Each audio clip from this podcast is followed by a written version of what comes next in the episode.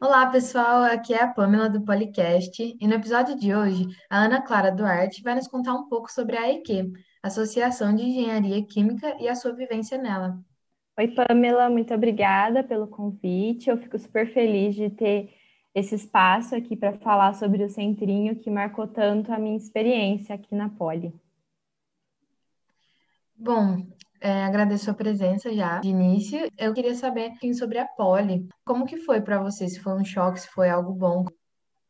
É, foi um pouquinho complicado, né, quando eu entrei na Poli, porque quando eu cheguei já tinham se passado algumas semanas de aula, né, eu acho que duas a três semanas, e aí faltava uma semana e meia, duas semanas para começar as provas já. Eu demorei um pouco para entrar.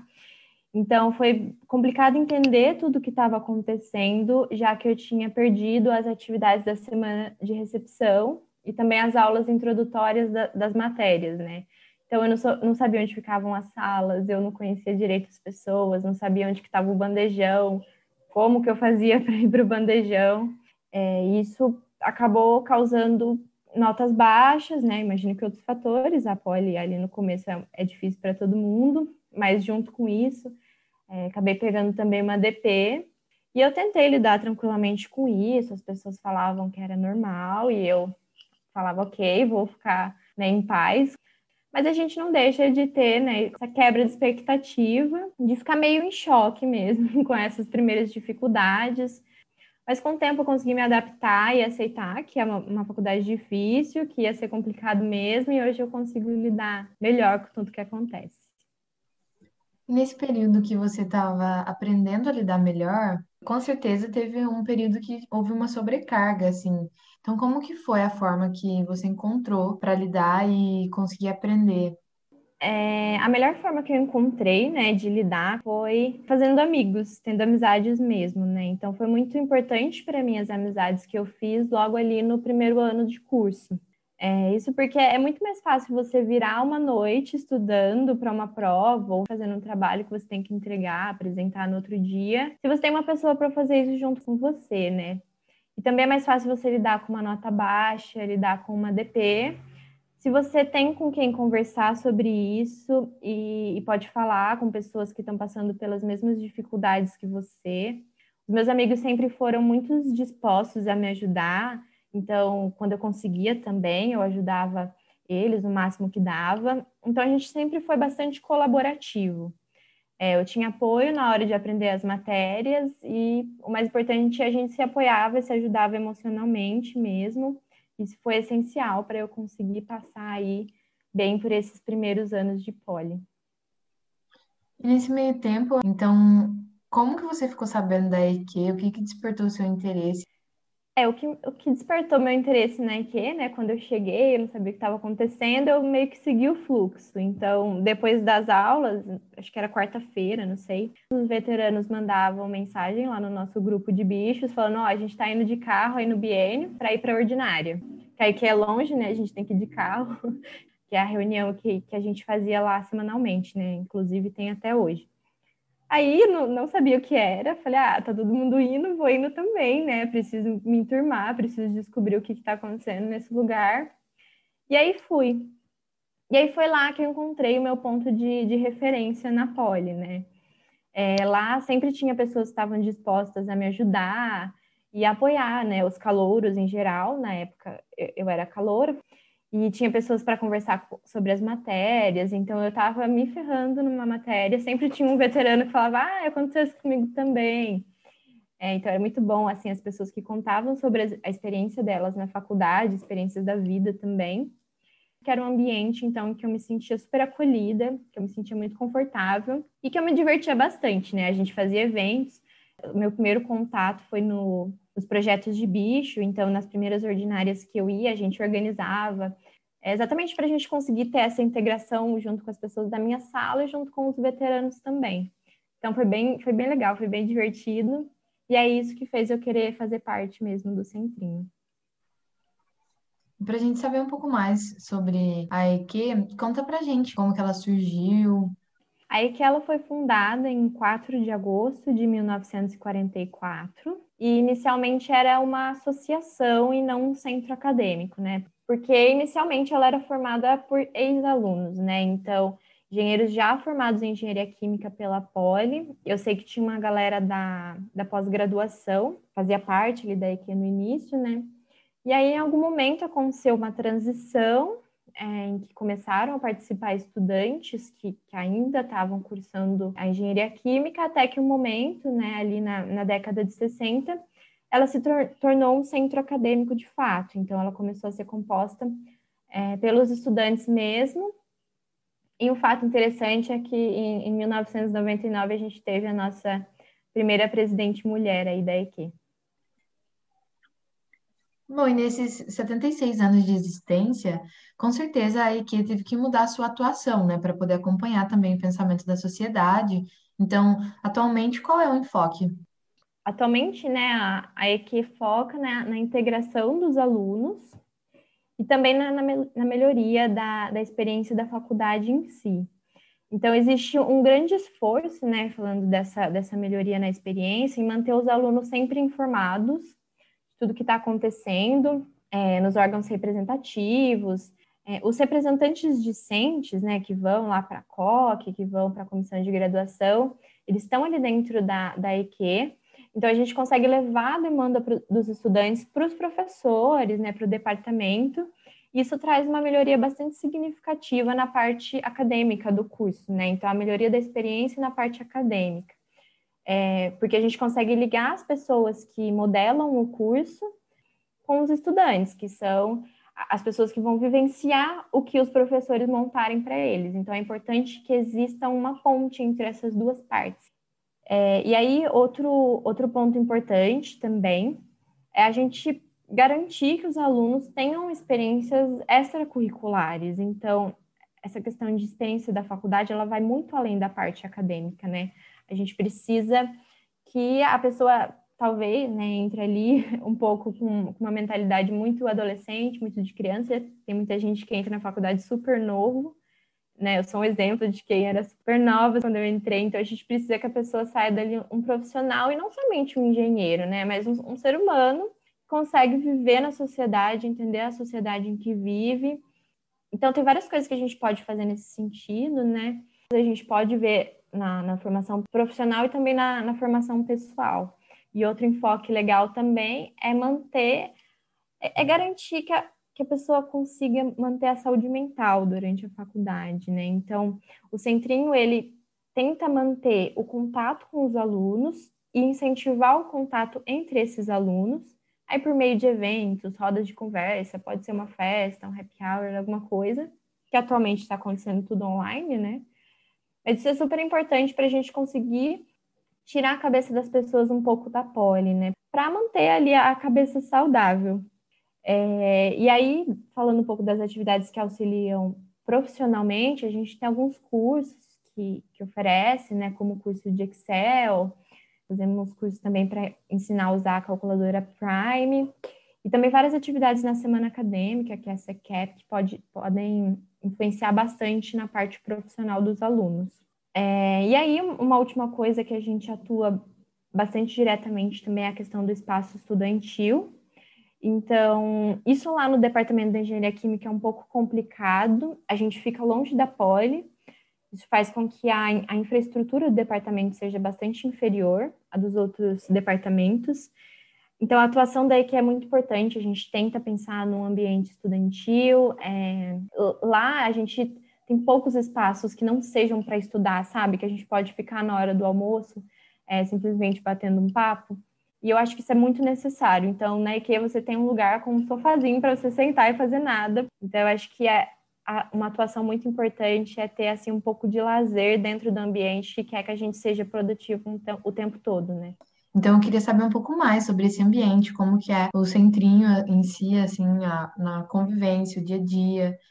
Na IKEA a gente tem um, um, espaço físico, né, de, de convivência do dia a dia, que aí tem televisão, videogame, mesa de sinuca.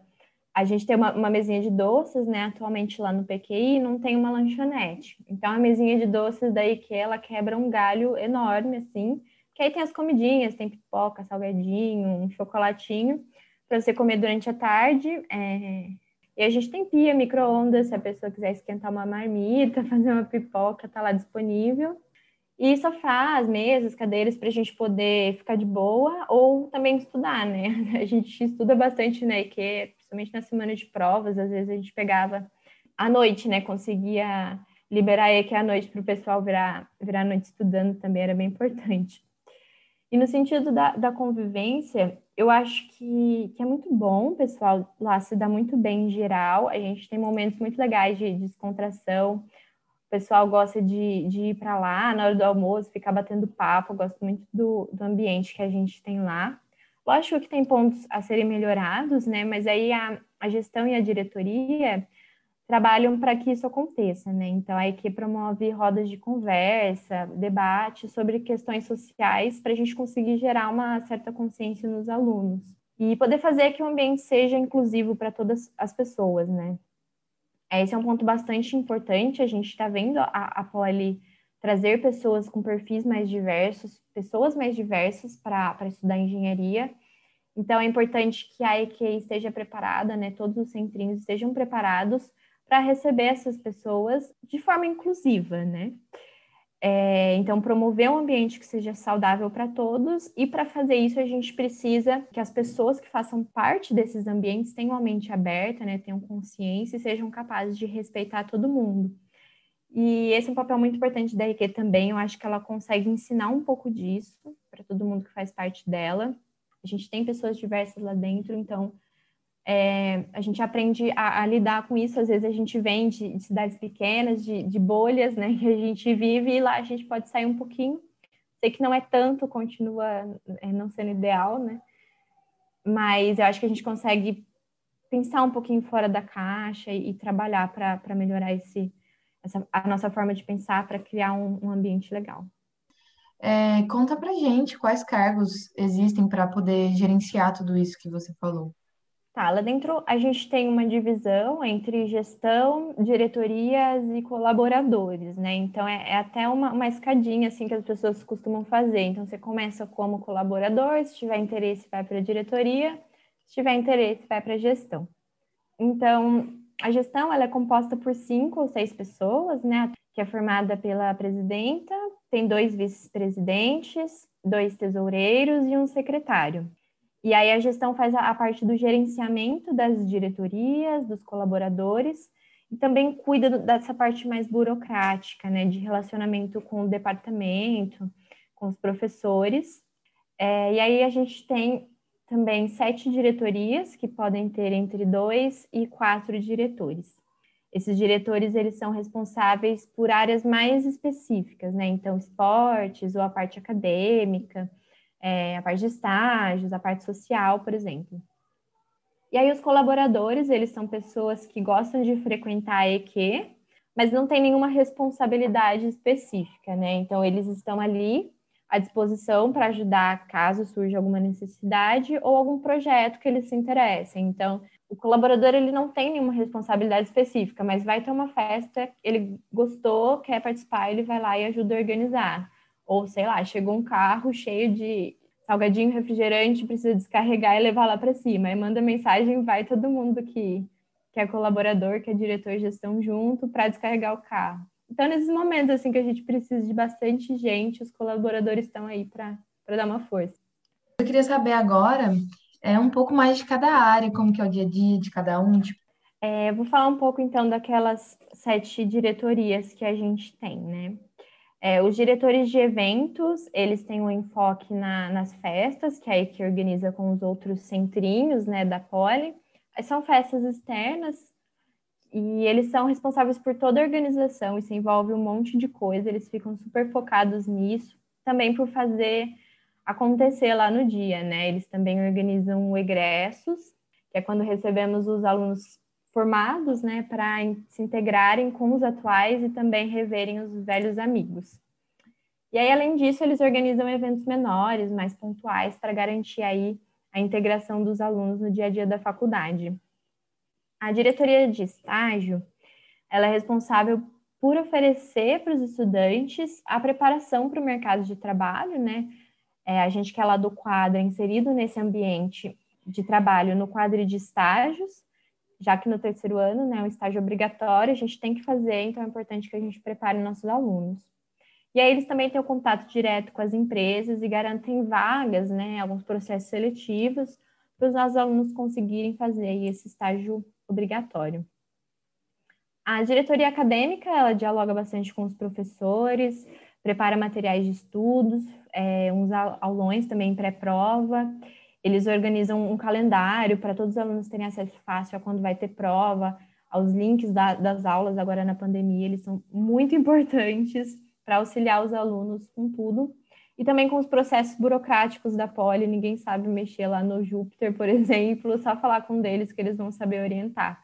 É, eles são muito bons nisso também. Ah, eles participam também lá do diretório acadêmico, que é com os outros centrinhos da Poli, então a gente alinha tudo que está acontecendo na parte acadêmica da Poli e também vê a questão do biênio. Aí a gente tem a diretoria social, que sabe tudo sobre as bolsas de permanência, procuram ajudar os alunos. É, na pandemia eles tiveram uma atuação bem legal, né, com os alunos em situação de vulnerabilidade, aqueles alunos que precisavam de computador, de internet, o pessoal da diretoria social foi super atrás, eles também têm um enfoque legal na atuação da EQ na sociedade, né? A gente quer ter um impacto na sociedade também fora da USP, mas que está ali à nossa volta.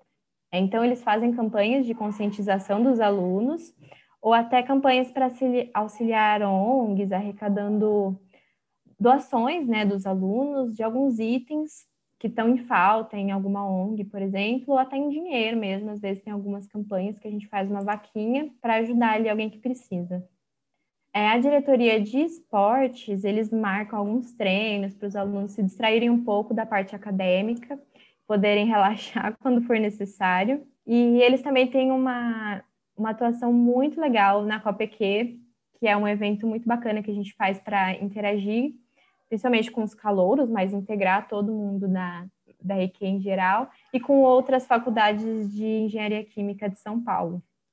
A, a diretoria de patrimônio, ela é responsável por zelar pelo patrimônio da IQ, né, como o próprio nome diz. Então, o espaço, os bens que a gente tem e também o dinheiro. Então, eles organizam os nossos gastos, cobram os pagamentos nos eventos e também compram os itens necessários né, para a convivência. E, e, os doces, as comidinhas que a gente tem na mesinha que eu, que eu comentei lá, venda na IQ. E aí eles também fazem os artigos que a gente vende, então as batas, as sambas, os moletons. E aí eu deixei por último a diretoria de comunicação, porque eles divulgam todos os projetos das outras diretorias. Então eles cuidam das redes sociais da EQ, fazem artes, fazem eventos no Facebook, eles cuidam lá do site, eles postam no Instagram. E tudo isso para informar e também para garantir a adesão é, dos alunos nas festas, nos eventos de cunho social, garantir que os nossos itens serão vendidos e tudo mais. E aí a gestão é uma coisa um pouco mais é, linear que fica gerenciando aí todas essas diretorias e a gente, é, o pessoal da gestão faz parte um pouco de tudo. E lá dentro não tem cargos muito, muito definidos, né? A gente vai trabalhando conforme precisa, conforme a preferência de cada um também. Só os tesoureiros que têm cargos mais específicos, que é ali junto com a diretoria de patrimônio, né, para cuidar da, da parte financeira principalmente. E, e, o secretário, que cuida muito da organização do nosso calendário, faz as nossas atas também. É isso. E aí, e aí na CQEP a gente muda um pouco, não necessariamente são as, as diretorias, é, normalmente mantém um pouco, né? Então, quem é da diretoria de comunicação acaba trabalhando com marketing na CQEP e por aí vai. E nesses três anos em que você participou ativamente da AIQ, quais funções você chegou a exercer? Eu fui colaboradora, né, por um tempinho, ali no meus primeiros seis meses de poli, vamos dizer que uns dois meses de colaboradora. Aí eu entrei como, como diretora de eventos, né, no meu segundo semestre de graduação.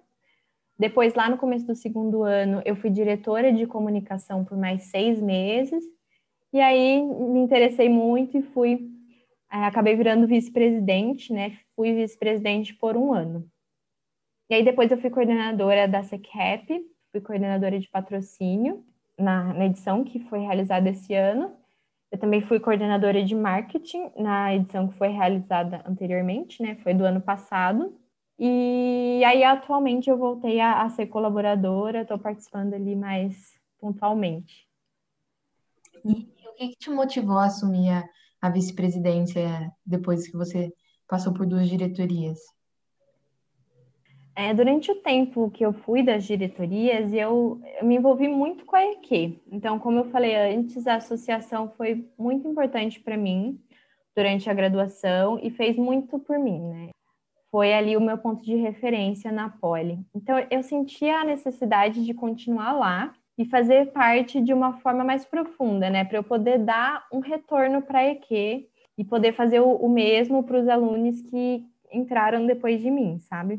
Então, eu também tinha vários projetos em mente que eu queria colocar em prática, queria implementar coisas novas, aperfeiçoar as existentes, né? Quando a gente passa um tempo no lugar, a gente começa a entender como funciona, a gente quer né, colocar em prática algumas coisas do nosso jeito, algumas coisas que a gente acha que dá para melhorar, ou simplesmente replicar o que a gente acha que já está bom.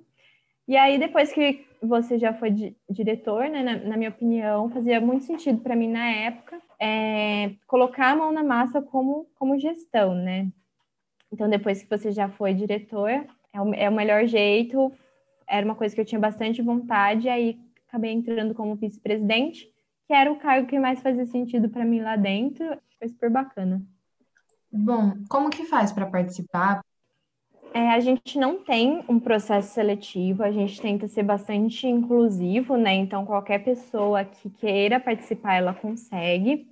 E aí é só você colar mesmo e demonstrar interesse. Então a gente, lógico que não vai simplesmente colocar como presidente uma pessoa que simplesmente apareceu, então a gente é, espera que a pessoa faça ali aquele movimento de escadinha que eu comentei. Então, se você quer entrar, você começa como colaborador, entra lá no nosso grupo, começa a conhecer como que tudo acontece, começa a fazer parte.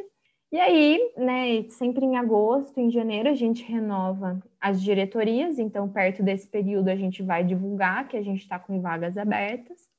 E aí você demonstra o seu interesse na diretoria que mais fizer sentido para você. E aí, o pessoal da gestão, né, vai ver se, se você participou, se eles te conhecem, é, com bastante chance de você conseguir participar, é bem tranquilo nesse sentido. E aí, depois, né, normalmente, se você já foi aí um ano, seis meses ou um ano como diretor, as pessoas viram que você fez um trabalho legal, que você gosta da EQ, que você estava empenhado lá dentro, você demonstra interesse em, em ser gestão. É, na maior parte das vezes dá tudo certo, é, não costuma ser um processo seletivo muito difícil. Não dá para todo mundo, né, é, que quiser entrar na gestão, então a gente acaba fazendo uma votação mas é uma coisa bem tranquila, a gente tenta não fazer um ambiente tão competitivo para poder todo mundo que quiser participar não, não se sentir acanhado, não sentir que a gente está escolhendo muito, sabe? Sim, basicamente é ter interesse e comprometimento, né? Então, é, eu queria fazer um, um jogo de perguntas para saber mesmo um pouquinho da sua experiência em si.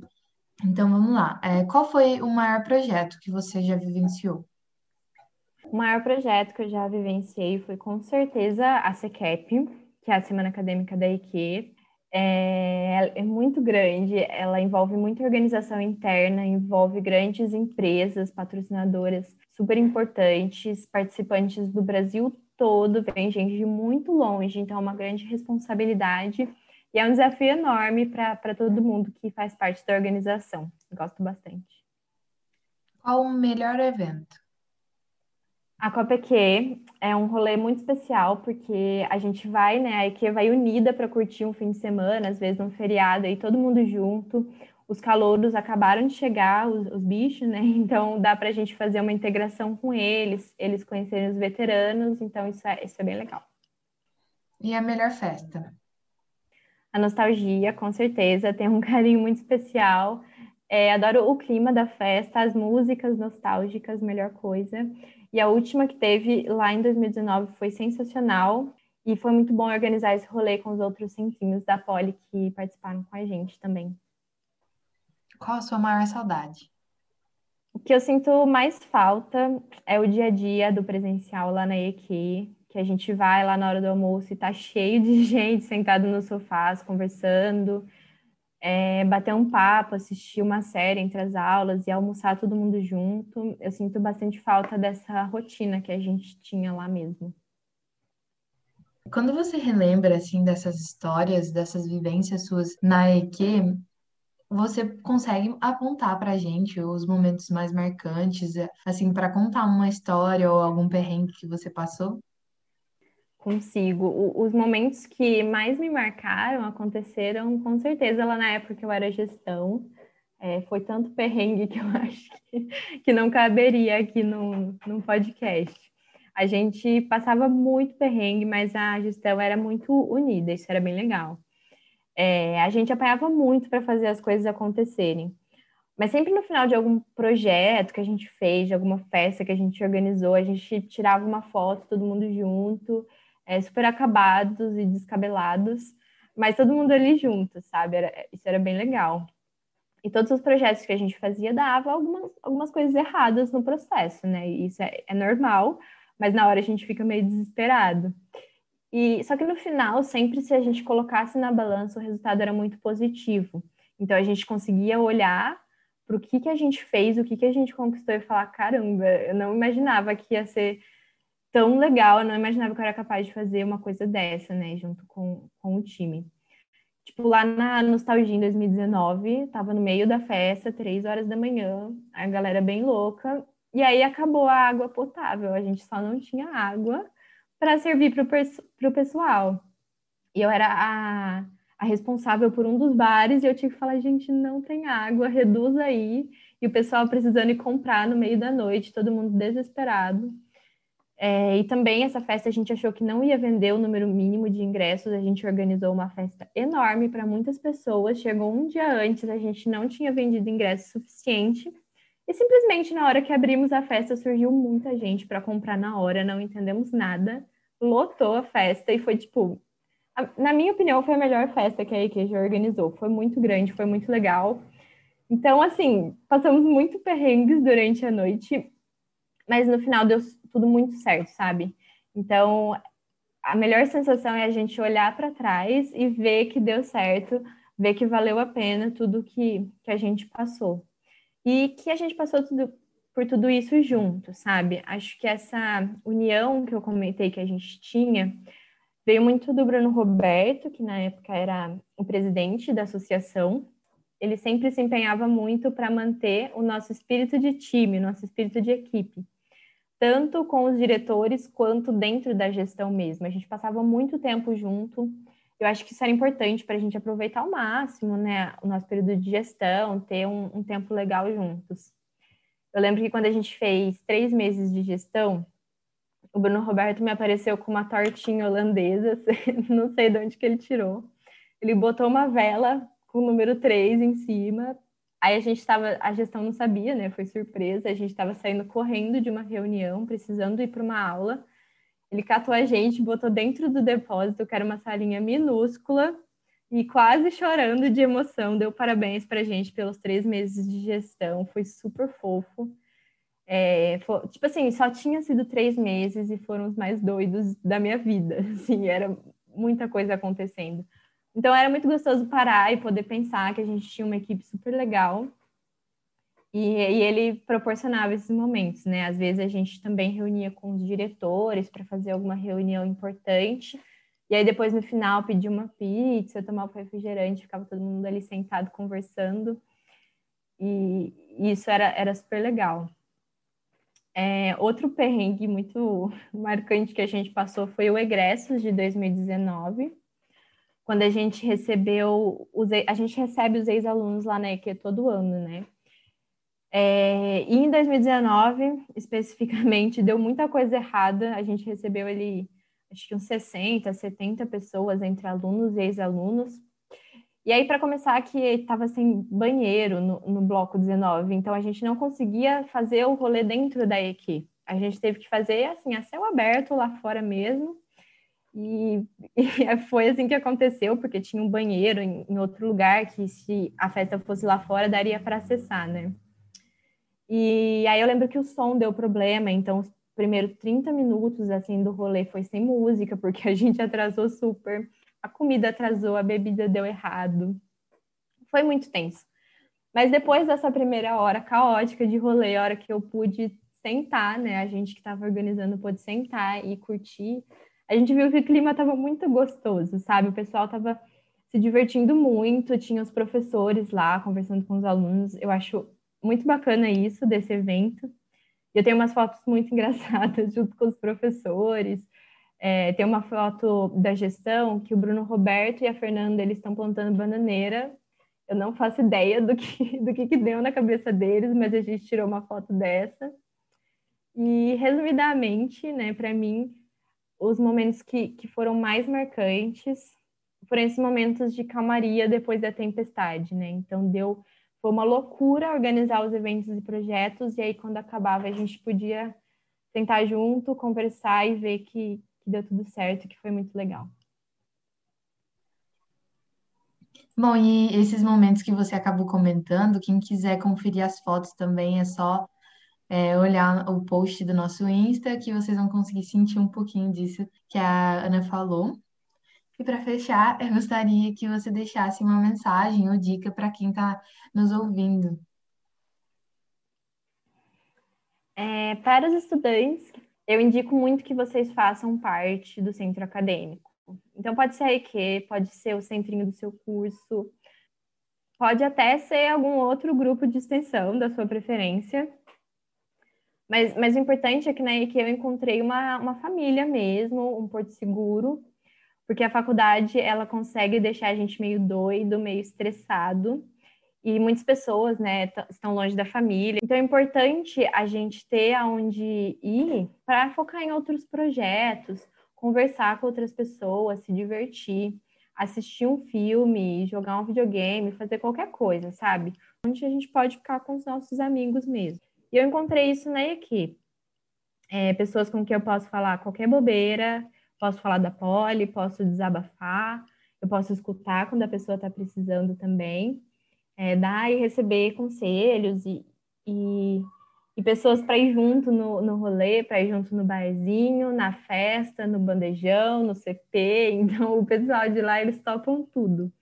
É, e fora todo o crescimento, né, pessoal e profissional, que hoje eu tenho a oportunidade de contar nas minhas entrevistas de emprego né, quando você vai numa entrevista de emprego, as pessoas não te perguntam, ah, o que, que você aprende em engenharia? Eles te perguntam o que, que você aprendeu além da engenharia. E né, que eu aprendi muita coisa, né? É, você tem muito trabalho em equipe lá dentro, tem muita convivência com pessoas que pensam diferente de você, isso gera muito crescimento, é muito importante.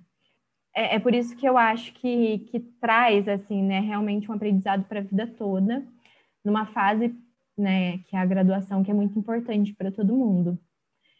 E para as pessoas que passaram pela EQ, eu só tenho a agradecer por tudo. É, eu espero que as próximas gerações elas possam ter esse, o mesmo carinho, né, que a gente tem pelo espaço e pela entidade em si, é, mesmo com a pandemia tendo afastado a gente um pouco, é, afastado os bichos principalmente, né? Mas eu espero que a gente volte desse período difícil com bastante força. E eu acredito que a EQ ela consegue manter os alunos unidos, né? Com essa com esse distanciamento social, a gente consegue se manter próximo. E ela consegue dar para a gente né, essa força para a gente voltar com tudo assim que possível e introduzir os calouros no, no ambiente universitário é, para eles poderem realmente aproveitar ao máximo a faculdade e recuperar esse tempo que foi um pouquinho perdido. E aí manter viva né, a, família EQ, porque ela vai continuar aí para melhorar a vida e a graduação da, das próximas gerações. Eu queria agradecer a sua participação novamente, por ter topado vir aqui tirar um tempinho seu, que eu sei que é corrido, ainda mais no quadro, né? Agradecer a EQ também por todo o apoio. Ah, eu que agradeço, foi muito legal poder conversar com você e parar um pouco para refletir tudo que aconteceu nessa época da IQ. E foi bacana também, né, que você falou, ah, eu vou querer falar disso, disso, daquilo. E eu falei, ah, vou perguntar para o pessoal.